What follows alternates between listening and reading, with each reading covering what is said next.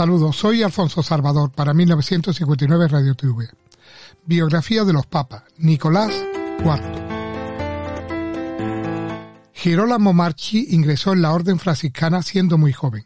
Actuó como legado pontificio en Constantinopla con objeto de lograr que la Iglesia de Oriente participara del Concilio Ecuménico de Lyon de 1274.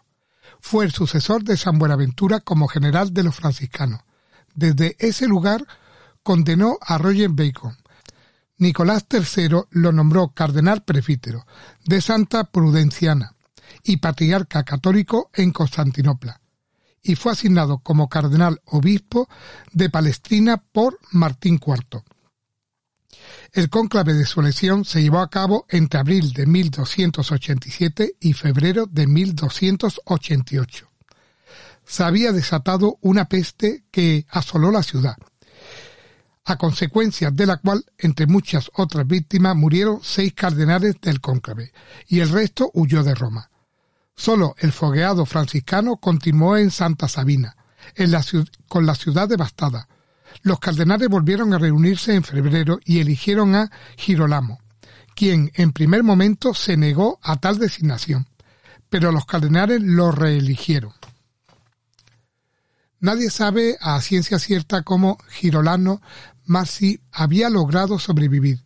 Se decía que había mantenido fuego encendido en su habitación constantemente para purificar las pestilencias del ambiente, pero eso no era algo infalible.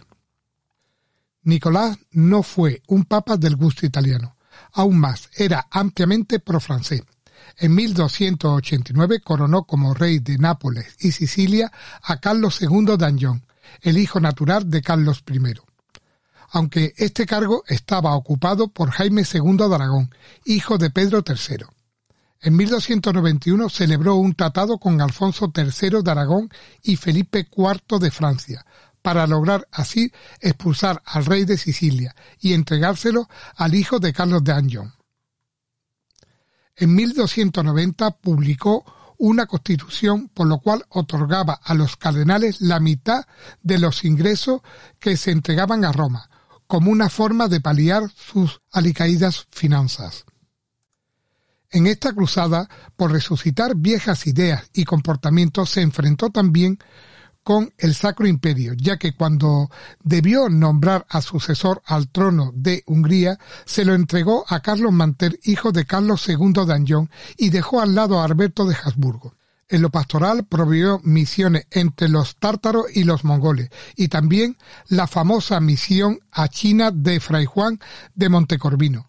Murió en abril de 1292. Fue sepultado en Santa María la Mayor, al lado de la cual había construido su residencia. Salvo sus estratégicas relaciones políticas y su arte para sobrevivir a la malaria, no dejó obras de gran trascendencia. Muchos esperaban un pontificado más acorde con sus orígenes franciscanos y en todo caso más tradicionalmente ligado a los intereses romanos. Muchas gracias por escucharme y espero que os haya gustado. Un saludo virtual a todos.